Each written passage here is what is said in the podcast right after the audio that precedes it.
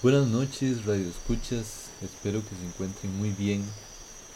Hoy, eh, por ser el Día de las Brujas, quisiera contarles una historia de brujas a la tica. A la tica quiere decir a la versión costarricense. Resulta que nosotros tenemos muchas historias de terror. En realidad no, es de terror, yo diría que es de folclore nacional, pero que de cierta manera tienen que ver con brujas, con espantos y con toda la temática de Halloween. Entonces, hoy quisiera compartir con ustedes una historia costarricense de brujas. Y resulta que una de las historias más icónicas o una de las historias más interesantes es la historia de la piedra de Acerrí. Como siempre, la idea es que se diviertan un poco y que de alguna manera aprendan nuevo vocabulario en español y que aprendan un poco sobre la cultura costarricense quizá o sobre la cultura latina desde el punto de vista de mi país. Pero bueno, espero que, les guste mucho la historia y sin más eh, empezamos con la historia o la leyenda de la piedra de Acerrí. Era otra época, eran otros tiempos, y el pintoresco poblado de Acerrí estaba gobernado por un español ilustre y bien parecido. Pérez Colma era su nombre, y muchas las miradas femeninas que seguían sus pasos, muchos los corazones que suspiraban por el apuesto hombre. Entre ellas sobresalían los ojos negros, ojos de mujer misteriosa, Zárate. Baja y gorda era esta señora, cuyos grandes ojos tenían una mirada fiera y maliciosa.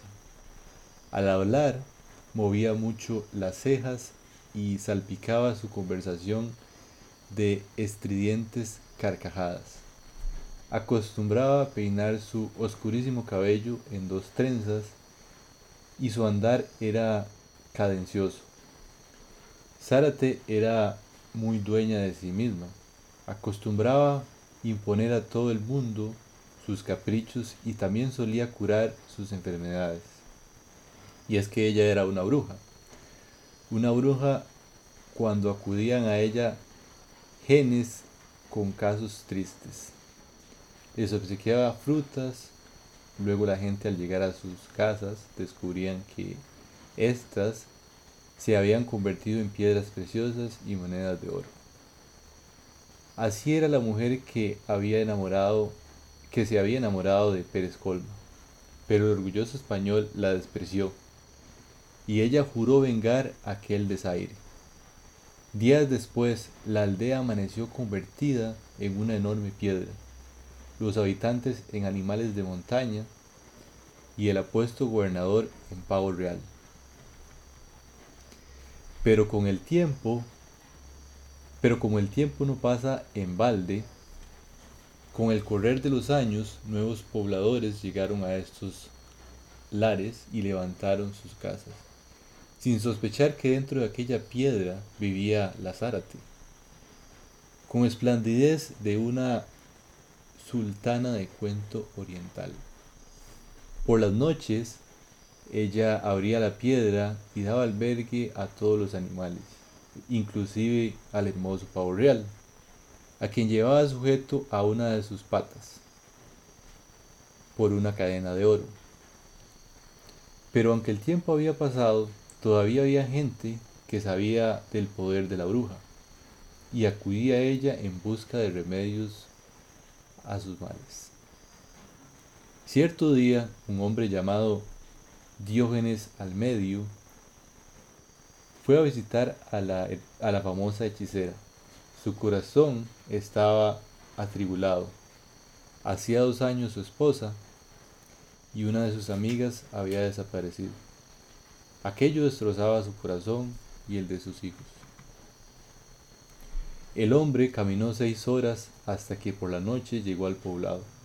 Al divisar la piedra, se acercó a ella y luego de rodearla varias veces en busca de la misteriosa mujer, ya cansado, resolvió recostarse un rato con la mole mientras esperaba. Pero era tanto su cansancio que pronto quedó profundamente dormido.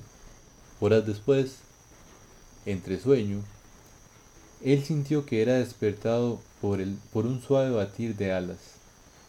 Al mirar hacia el árbol cercano, pudo ver como unas palomas blancas se posaban en sus ramas y al, mirar, y al mirarlo con una voz humana le dijeron, si quieres hablar con la encantadora Zárate, da tres golpes a la piedra y di los siguientes versos. Busco en vano mi ideal, años caminando y siempre en pie. Linda Zárate, escúchame y ábreme, por el amor del pavo real. Y después de referirle esta confidencia, levantaron vuelo. Era casi la medianoche, cuando el hombre despertó, y se decidió a seguir las indicaciones recibidas en el sueño. Dio tres toques a la mole y recitó los versos.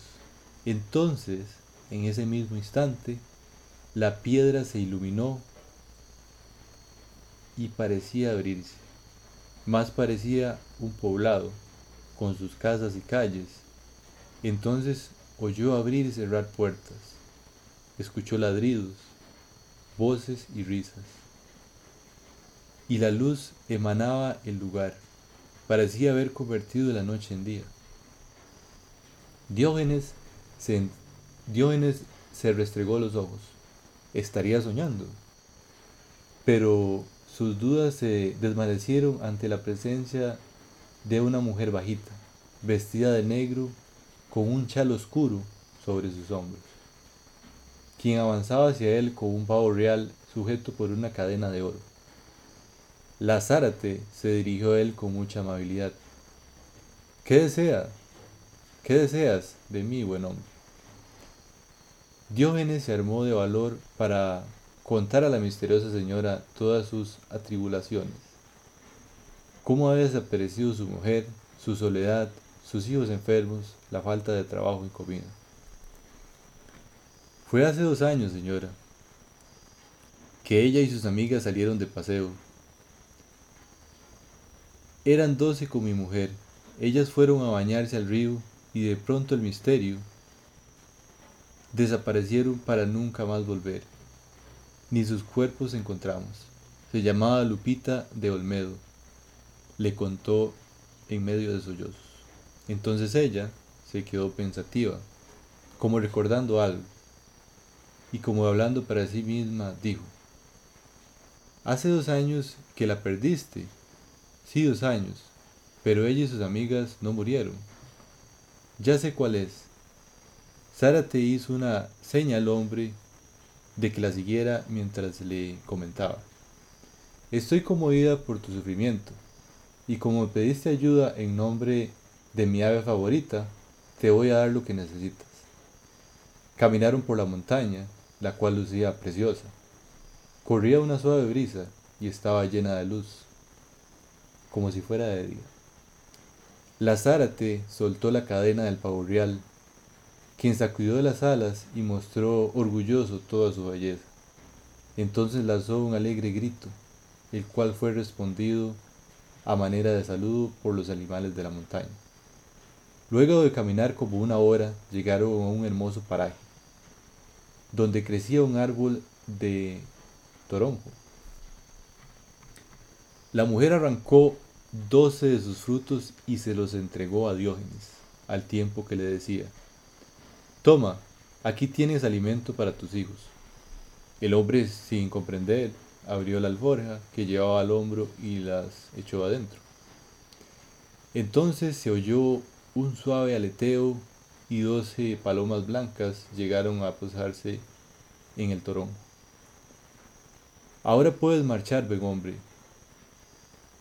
y mañana esas palomas blancas te van a dar una sorpresa muy mía. Espéralas.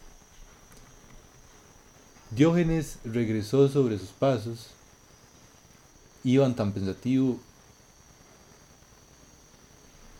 y desilusionado, que no notó que al alejarse de aquel lugar volvía a ser de noche, o más bien de madrugada, ya que el sol apenas empezaba a rayar. pero el cargamento de toronjas pesaba en la alforja. Entonces, al llegar a un despeñadero, decidió dejar allí la mitad de las frutas para aligerar su largo viaje a casa. Ya había avanzado el día cuando sus hijos lo divisaron acercarse a la casa, corrieron a su encuentro preguntándole qué les había mandado la señora Zárate. Diógenes, fingiendo alegría, les dio las frutas diciendo que ella se las enviaba para que jugaran y que, aquel, y que el día siguiente recibirían la visita de doce palomas blancas muy lindas que vendrían a jugar con ellos. Los chicos casi no pudieron dormir esperando que amaneciera para ver las palomas que según Zárate les traerían una sorpresa. Muy temprano en la mañana, con asombro todos descubrieron que las toronjas traídas por su padre ya no eran simples frutas, sino una bolsa de oro macizo. No habían salido de su asombro cuando escucharon el ladrido de los perros, el galope de caballos y voces de mujeres. Todas corrieron a la puerta y, qué sorpresa, regresaban las doce paseantes que una mañana fueron a la montaña y no regresaron. Lupita venía de primera, desesperada por abrazar a sus hijos y su marido. Fue un encuentro lleno de felicidad. Más tarde las mujeres les contaron que Zárate, al verlas bañándose en el río, tuvo la ocurrencia de convertirlas en palomas blancas para su corte de honor. ¿Y el pavo real? Bueno, al orgulloso Pérez Colma le tiene prometido que en cuanto acepte convertirse en su esposo, le devolverá su forma humana. Pero el español dice que prefiere ser pavo real prisionero que casarse con semejante mujer. Bueno, esa es básicamente la historia de la piedra de Acerrí. Bueno, aquí vemos una mujer bastante poderosa que de cierta manera hechizó a aquel español y lo convirtió en pavo real. En realidad es muy interesante porque si se piensa de cierta manera, la bruja Zárate era una mujer muy inteligente, una mujer que tenía muchos conocimientos, si se quiere decir hoy en día, de ciencia, quizá algo más allá que la ciencia, y que técnicamente podría ser realidad lo que ella quisiera. Una mujer con bastante poder. Entonces, cuando uno piensa en una bruja, es muy interesante porque recuerdo que en cierta época me tocó leer un libro que decía que que el príncipe siempre buscaba a la princesa y mataba a la bruja. Pero ¿qué sería de aquel príncipe si lograra enamorar realmente a la bruja y ser feliz con la bruja? Supongo que las riquezas de aquel príncipe serían innumerables, dado que la bruja no solo le daría amor, sino que le daría... Sería como una mano derecha para el príncipe. Entonces, donde quiera que usted esté, me gustaría que pensara acerca de eso y para ustedes, ¿qué sería mejor? ¿Ser el novio de una bruja o ser el novio de una princesa? Porque en realidad, técnicamente toda bruja podría ser muy bonita si utiliza un hechizo. Pero no todas las princesas podrían ser muy inteligentes. ¿Qué creen ustedes acerca de eso? ¿Se casarían con la bruja o, preferirían ser el pavo real? Espero que les haya gustado la historia de la piedra de Acerrí. Y como siempre, ya saben que pueden escribir al WhatsApp si tienen alguna consulta, duda o comentario. Si les gustaría que hiciera algún episodio sobre algún tema que les sea difícil en español o si simplemente quieren comentar algo, si simplemente les gustó, pueden comentar también y como ya saben, espero que les haya gustado la radioemisión y que ojalá sea de provecho y que aprendan nuevo vocabulario y que mejoren en español.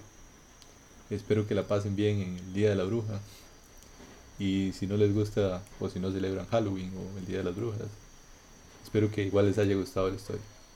Hasta luego.